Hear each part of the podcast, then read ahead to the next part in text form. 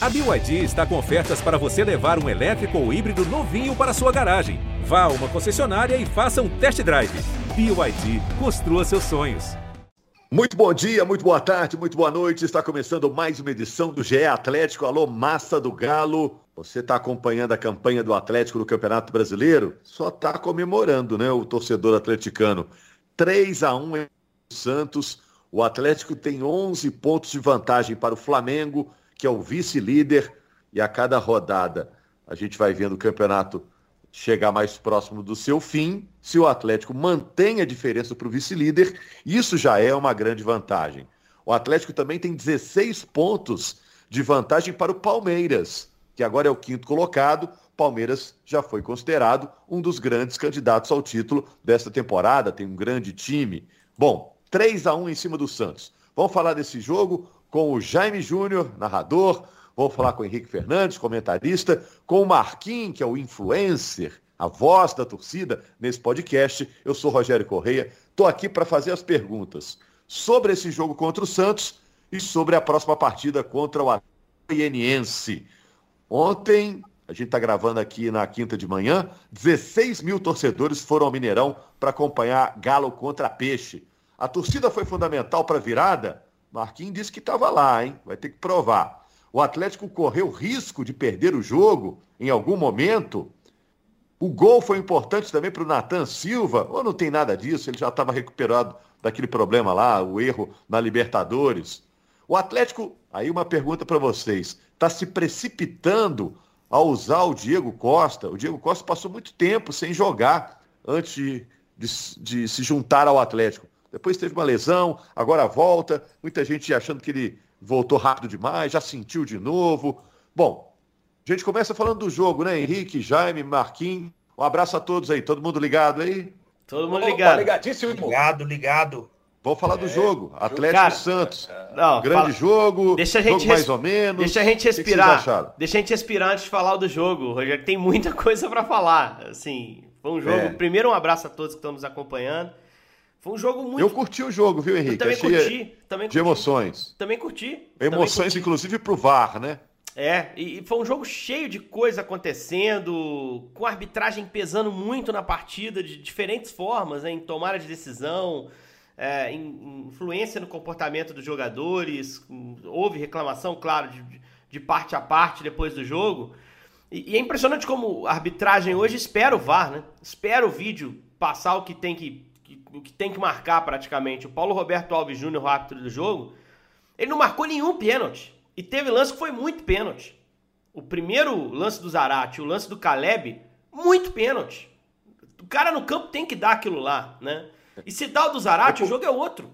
O jogo é outro. É que se espera, né, Henrique? Começa a minar a confiança que os jogadores têm na arbitragem. Totalmente. Passa a achar, esse, esse cara é não tá ponto. vendo nada. É né? isso, é isso. Esse é o ponto. É, esse cara vai Mais esperar. do que a gente já, já é desconfiado, né? É, esse cara Piora vai... mais ainda a situação. Eu, eu e faço... o cara amarra o jogo, às vezes, é mais nos detalhes, né, Henrique, também. Não é nem, às vezes, só nesse lance, que é o pênalti, que é aquela falta clara perto da área, mas nos detalhes, assim, começa a amarrar e o Santos por si só, por estar nessa situação, já vem amarrando mais ainda, tá todo mundo vindo com medo, tentando buscar uma bola, jogar por um empatezinho, e aí começa a amarrar o jogo, o tempo vai passando, e a torcida vai ficando apreensiva e gera aquele inferno todo no estádio. Eu faço ideia do que foi o estádio, Marquinho. Eu ia te passar a bola nisso, cara. Porque o cara no estádio, se ele não tiver ali o celular com os lances do jogo, pô, ele não sabe exatamente o que está acontecendo, sabe? Ele não sabe se o lance foi ou não foi. A gente em casa, a gente tem a dimensão clara ali do, pô, foi muito pênalti, ou então, pô, não foi nada isso aí, ou então é, é duvidoso. É, você tem o jogo sendo contado com um nível maior de detalhe. E é o torcedor do estádio que impacta no jogo. Ele é que vai cornetar mais a arbitragem, porque ele é que tá lá. O juiz vai conseguir ver esse feedback uhum. imediato. Então acho que a arbitragem... Exatamente isso. Eu pegava às vezes o aplicativo do, do, do Premiere para ver o lance, voltava um pouquinho e via se realmente não foi pênalti, se era coisa da minha cabeça, porque eu estava um pouco longe, que não tinha condição. É uma nova maneira de torcer, né, com o VAR, né, Marquinhos? Deve ter momento que dá um apagão ali no torcedor, ele fica meio perdido, né? É. Sem entender o que está acontecendo, né? Sim, um lance que tá aqui, que você, você fica na bronca, pode virar o que você mais comemorou. O lance que você comemorou, você pode ficar na bronca depois. É a nova maneira mesmo de torcer. Mas a gente falando Se aqui... tivesse um telão informando tudo, né? Mostrando a imagem, repetição, estamos revisando tal coisa, né? É, por é. isso que eu falei do primeiro aqui, que fica meu VAR particular ali, né? Mas esse, meu é... VAR, volta um pouquinho. Essa do telão eu vou passar adiante, Rogério. Eu acho que não dá pra ter, não. Imagina, o jogador já reclama sem ver no telão. Se o cara é. vir no telão, aí ferrou. Aí o negócio fica mais complicado. Mas só sobre os lances, assim, acho que a gente Primeiro vamos matar essa questão da arbitragem, depois a gente fala do jogo em si, porque eu acho que a arbitragem Isso. pesou muito. É. O... o Atlético está comemorando a vitória, vocês começaram o podcast azedos aí. Não, não, é porque eu acho que foi muito importante realmente o trabalho do árbitro no jogo. Ou não trabalho, eu acho que o Paulo Roberto, o árbitro do jogo, tinha que ter dado mais coisa no campo. O pênalti que ele marcou, no final das contas, o pênalti que. O primeiro pênalti, que foi um pênalti que impactou muito no jogo, foi que foi menos pênalti. De todos, eu acho. A bola ali do, do Caleb tem até a carga nas costas ali, mas não sei se foi o bastante. O Caleb nem reclama, estava mais focado em fazer o gol ali também. Não sei também, se o cara reclama ou não reclama, não pode ser o nosso balizamento. A gente tem que olhar o lance. É, mas assim, o do primeiro tempo impactou muito no jogo. A bola do Zaratio, aquele, aquele lance do Zaratio, poxa, o Bandeira tinha como ver aquela camisa sendo puxada. Se o Atlético faz 1 a 0 o jogo tinha outro desenho, totalmente diferente, porque o gol do Raniel, aliás, eu tava vendo uma brincadeira na internet, o pessoal falando, Pô, você lembra quando o Raniel era dono do Mineirão? Pô, o Raniel se precipitou naquela provocação, não sei se o Marquinhos viu. Ah, não. Fez o gol. tá sendo zoado agora. Foi na direção da torcida né? e falou: Eu mando aqui. Depois tomou 3x1. É. Manda assim, nem no que pega na geladeira da casa dele e falou que manda no Mineirão. Com 1x0, isso é regra clara, regra clara do futebol, gente. 1x0, muito jogo para rolar, não provoca ainda não. É, deixa ainda mais, final. Ainda mais com 3 minutos. virada e agora Três minutos do segundo tempo, né? Tinha muito jogo pela frente ainda, você está jogando contra Posso o líder um do campeonato. Do Pode falar, já. Sabem quantos times o Raniel estava escalado no Cartola? Só no dele nem, mesmo, da família dele lá do pessoal. Nem dele, nenhum. Eu não estava em nenhum time no Cartola. Ninguém pontuou com o Raniel com esse gol que ele fez. Ninguém apostou no Raniel, ninguém no Brasil. Mas, mas o gol dele complicou muito o jogo para o Atlético, né? Porque, assim, o primeiro tempo do Galo foi muito travado. Eu tô sentindo o time tenso. Tô sentindo o time com dificuldade para impor o seu jogo nesse momento do campeonato. E é totalmente natural, porque o Atlético está sentindo a cada rodada que passa. O Rogério até falou na abertura: uma rodada a menos é a mesma distância. Né? E o, a, o título. Antes ele tinha uma forma distante, agora ele já começa a ter cara, daqui a pouco começa a ter cheiro, daí você pega. Então, assim, à medida que vai se aproximando, é, a, a tensão aumenta. E vai ter mais ainda. Até o final do campeonato, a tensão vai aumentar. E eu acho que o time não está conseguindo lidar muito bem com isso, que é previsível, é natural. Se conseguir se soltar, vai começar a ter resultado até com um pouco mais de tranquilidade. Foi 3 a 1 também, como foi contra o Ceará, mas foi um 3 a 1 muito mais tenso. Pelo, pela arbitragem, pelo gol do Raniel, a, marcha do placar foi muito diferente do jogo contra o Ceará. O Ceará, o Atlético fez 3 a 0 e tomou um gol. Contra o Santos, você teve que virar o jogo. Então acho que esse gol do Raniel realmente causou um grande impacto. E aí nós vamos falar daqui a pouco do Nacho, né, que teve mais uma jornada redentora. Esses dois jogos em casa para o Nacho tem um peso muito grande, principalmente esse jogo contra o Santos. Mas foi mais um jogo em que o Atlético arrumou um jeito, arrumou um caminho, mesmo com toda a dificuldade, para ganhar o jogo e para se colocar numa situação uh, um pouquinho melhor que na rodada anterior. Né? Uh, o título é. se encaminha, mas é preciso cuidar dessa parte psicológica, Rogério. O primeiro tempo foi, foi abaixo do que o time pode oferecer, né? Vou botar o Jaime para falar mais aí, Jaime. Você está muito quieto. É, a torcida também ajudou nessa virada, você acha? Ajudou eu acho que o Marquinhos pode entrar muito nisso, ajudou principalmente depois que sai o gol de empate. Porque acompanhando de casa, a impressão que eu tive é que o jogo estava nervoso, porque existia o nervosismo dos atletas em campo, natural, e da torcida também na arquibancada, porque o Galo estava com dificuldade para jogar, que o Santos fez um bom primeiro tempo. Aí vem o elemento dos erros de arbitragem, foram dois no primeiro tempo. Né? Foi o pênalti em cima do Zaratio não marcado, o pênalti em cima do Dylan não marcado pelo cometido pelo cometido pelo Wagner Leonardo. Então, aí vem o segundo tempo, o Santos faz 1 a 0. A torcida, eu fico com a impressão que a torcida ficou ainda mais nervosa, mais impaciente. O torcedor está com o celular na mão e está vendo que o Flamengo estava vencendo o jogo e com facilidade para cima do Juventude Agora, o que me chamou a atenção, e, e, e, eu acho que é muito importante, é a serenidade. É claro que o Cuca também ficou impaciente, o Cuca tem os seus momentos de que ele, que ele ficou nervoso, mas ele conseguiu ter, sabe, concentrar, é, ficar ali um pouquinho mais calmo, e aí olhar para o banco, chamar o Sacha, chamar o Nacho, antes ainda do fim do primeiro tempo, conversar com eles, falar, olha aqui, ó, temos que jogar mais pelos lados temos que jogar mais pelos lados. Eu estou com o Dylan, eu estou com o Keno para jogar mais pelos lados e não estamos conseguindo. Vocês vão entrar no segundo tempo e nós temos que jogar mais pelos lados. E ele liberou, sabe, os laterais. É, depois que entrou o. Como a coisa ainda estava não estava indo, né? E aí ele foi ousado. Na hora que ele botou o Caleb, na hora que o Caleb está ali do lado de fora, pensei no jogo da Chape. Ele vai tirar o Dodô e vai meter o Caleb ali pela ala esquerda para ele tentar fazer o que ele fez naquele jogo. Ele dá o passe para o gol do Sacha. Mas não, ele tirou o Mariano. Aí eu falei assim, Mariano? Como é que ele vai jogar? Ele bota o Zaratio para jogar ali pelo lado direito. Sabe? O, o, o, Caleb entra como meia junto ali com o Nacho e, e Caleb sofre dois pênaltis. Nacho faz dois gols de pênalti e dá assistência para o gol do Natan. Importantíssimo esse gol para o Natan porque para emocional do jogador, né? Esse momento que é muito emocional para o Natan fazer o gol da virada, sabe? É, é moral para ele, o, o, torcedor que está ali na arquibancada, falou, pô, o gol do Natan, esse cara merece. Então, assim, eu acho é, esse jogo foi. E ali, na hora que faz o gol de empate, aí a galera no Mineirão, o Mineirão explode e a torcida do Galo é, que são 12 minutos, né? Aí a torcida, o time, todo mundo junto, indo para cima, e em 12 minutos o Galo faz faz o 3 a 1 Uma coisa que eu queria citar sobre a arbitragem. Diga, diga primeiro aí, Marquinhos. Então, só para não perder a pegada aí da. Você falou da torcida, né? Você resumiu muito bem. Porque a torcida canta, ela empurra, ela apoia, canta demais, ainda mais a torcida do Galo. Só que chega um ponto que você começa a ficar apreensivo, você vê que as coisas não estão dando certo, tá aquele jogo amarrado, que o seu time não tá chegando nem muito próximo ao gol, né? Para ter aquele uh, aquela defesa do goleiro, aquele lance que passa próximo ali da trave, você cantar mais e você vai ficando apreensivo. E aí aquilo que você tava, é, aquela vontade que você tava de vencer o jogo e que você transforma em, em garra, em vibração para você cantar, você já transforma em nervosismo, começa a preocupar, igual você falou, a gente vendo que o Flamengo estava ganhando de 3 a 0 e ali com o Santos, nessa situação, um mole ali seria fatal, né?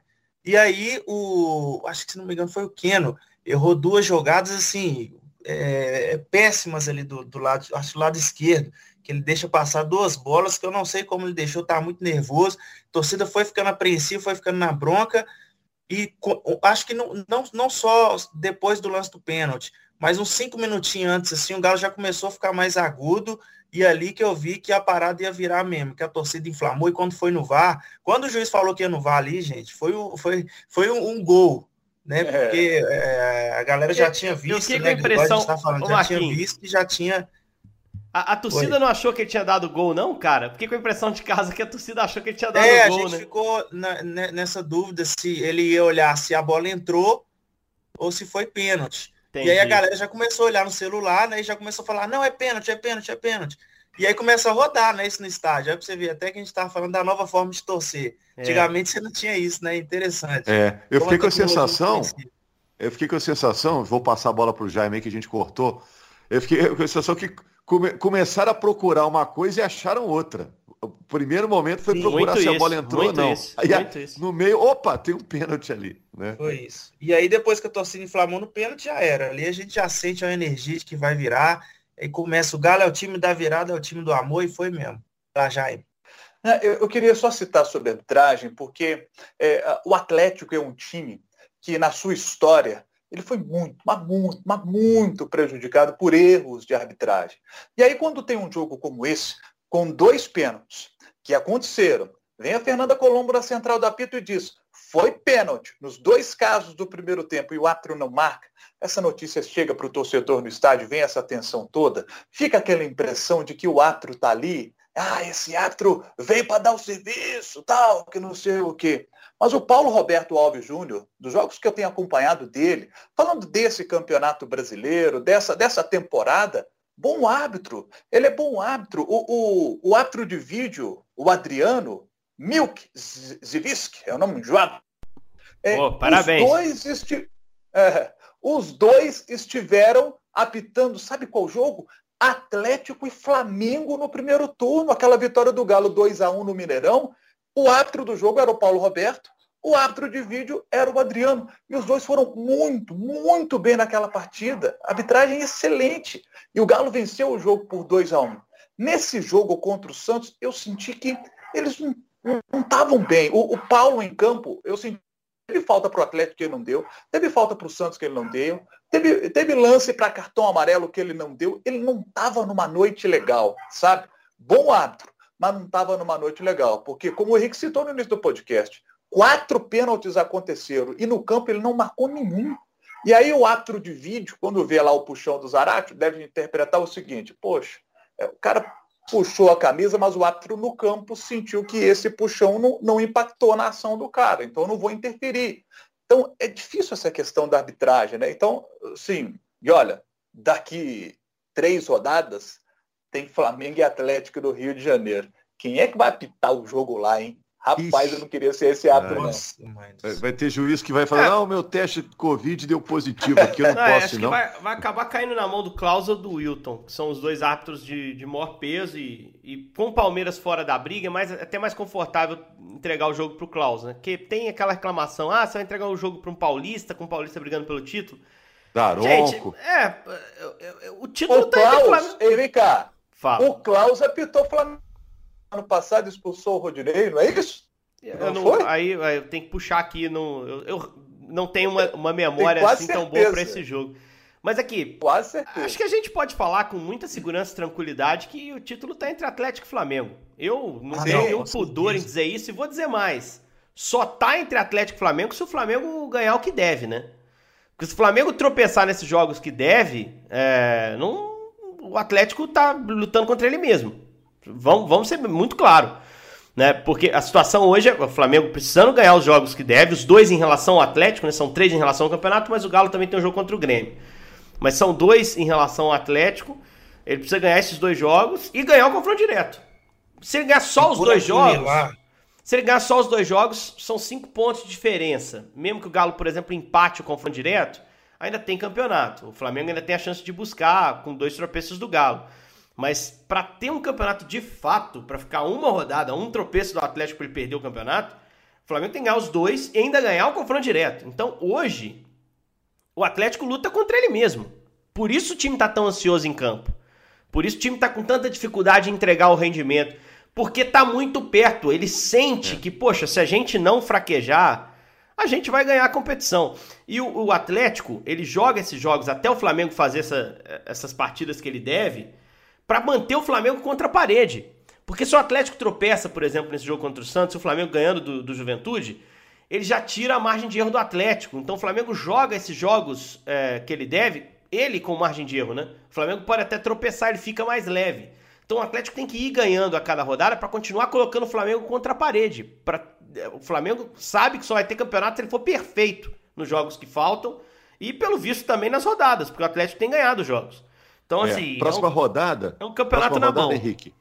Próxima rodada, teoricamente, é mais tranquila para o Flamengo, né? Que joga em casa contra o Cuiabá e o Atlético joga fora contra o Atlético Goianiense. É, você mesmo disse que é muita coisa para falar, então vamos apressar aqui a pauta para falar do Diego Costa. O Diego Costa, o Atlético está apressando o uso dele, porque é um jogador caro, é, ganha muito, jogador importante, diferente, mesmo sem ele estar com as condições físicas ideais? O que, que vocês acham? Mas eu estou é, perguntando e já opinando aqui. Né? Ontem, no caso de ontem, isso passa muito por a gente não estar tá com o Hulk, né? É uma coisa que a gente não comentou aqui ainda. Fez muita falta nesses jogos é, fechados quando ele pega a bola e sai tromba com um, tromba com o outro. E quando você vê, já levou três na marcação, é até sem a bola, né? O que a defesa deve preocupar com o Hulk, ele deve sobrar para os outros caras do ataque, deve ser brincadeira. Vocês podem falar melhor sobre isso aí. Mas acho que ontem a utilização do Diego Costa por ter perdido o Hulk ali de última hora. E não tem o Savarino também ainda, né? Não teve o Savarino também à disposição ali no banco. Não tem então, Vargas. Hulk e Savarino, né? O Var... Eu não tenho Vargas. Mas assim, Hulk e Savarino, esses dois fazem muita falta. Titularíssimos, né? E os dois não estão aí, não estavam aí nesse jogo contra contra o Santos, o Savarino mais um jogo que não esteve presente, né? Tá aprimorando ali forma física. O Galo está muito preocupado em não perder os caras, né? É, você perder jogadores importantes nessa reta final, isso pode ter um peso grande. Então o Galo está tá, tá procurando ter mais cuidado agora nesse retorno aí do Savarino. E com o Diego Costa, aí o Cuca viu, né? Tá com a perna mais pesada, tirar o cara, né? E ali botou o Sacha. E aí, nesse contexto, faz algum sentido você usar o Diego, né? Poxa, você tá lutando para ser campeão. O momento de se fazer algum sacrifício é esse, gente. É um segundo turno de campeonato, que cada jogo é importante, você já não tem o Hulk, não tem o Nacho nas melhores condições. O Diego, ele faria o sacrifício. Até porque ele é guerreiro, cara. É o tipo de cara que não vai dar o migué. Se você perguntar se ele joga, ele amarra a perna e joga. Entendeu? E foi isso que a gente viu. E eu senti ele até um pouquinho mais solto, assim, em relação ao jogo de estreia, por exemplo ele tá com um pouquinho mais de agilidade e tal. É uma pena que ele tenha sentido no intervalo, porque quando ele saiu, eu falei, não é possível que o Cuca fez isso por opção. Porque o Diego era um cara importante ali para desembaçar o jogo, né? Tava 0 a 0 no intervalo. E aí ele acabou tendo que sair. Tomara que ele, que ele não tenha tido nada mais grave, né? O Cuca até na coletiva falou, perdemos o Diego, chegou a soltar essa, né? Tomara que ele tenha se precipitado, que o DM traga boas notícias. E eu queria falar do Nacho também, o Rogério, porque é, falei que esses dois jogos contra Ceará e Santos foram jogos redentores para ele, né? Que trouxeram ele de volta pro, pro melhor nível, né? O jogo contra o Ceará, ele faz a jogada do terceiro gol ali que liquida o jogo, uma ótima jogada do Nacho, assistência pro Diego. E nesse jogo, poxa, ele mudou o jogo, né? Vamos ser sinceros aqui. Você pega um time fechado como o Santos, trabalhando com três zagueiros, linha de cinco, porque baixava os dois alas quando o Atlético tinha bola e quase o tempo todo o Atlético tinha bola. É... Você precisa de um cara que te ache um passe. É, quando o Nath tá fora, o Cuca usa o Zarate ali por dentro. Só que o Zarate é um cara muito mais para jogar no contra-ataque, na transição, com o adversário tentando ter a bola também. Quando pega a defesa postada, o, Zarate tem muito mais dificuldade. Ele não consegue circular bem entre linha, ele fica encaixotado entre volante, entre zagueiro, um zagueiro de escola para marcar ele, ele fica difícil para conseguir articular o time. É, e mais do que isso, é, a infiltração, que é uma arma que o Zarate tem, a leitura de jogada para entrar na área como elemento surpresa, quando ele é um meio atacante, ele deixa de ser surpresa. Porque qualquer defesa espera o meio atacante infiltrar. Poucas defesas esperam o volante ou um ponta fechar.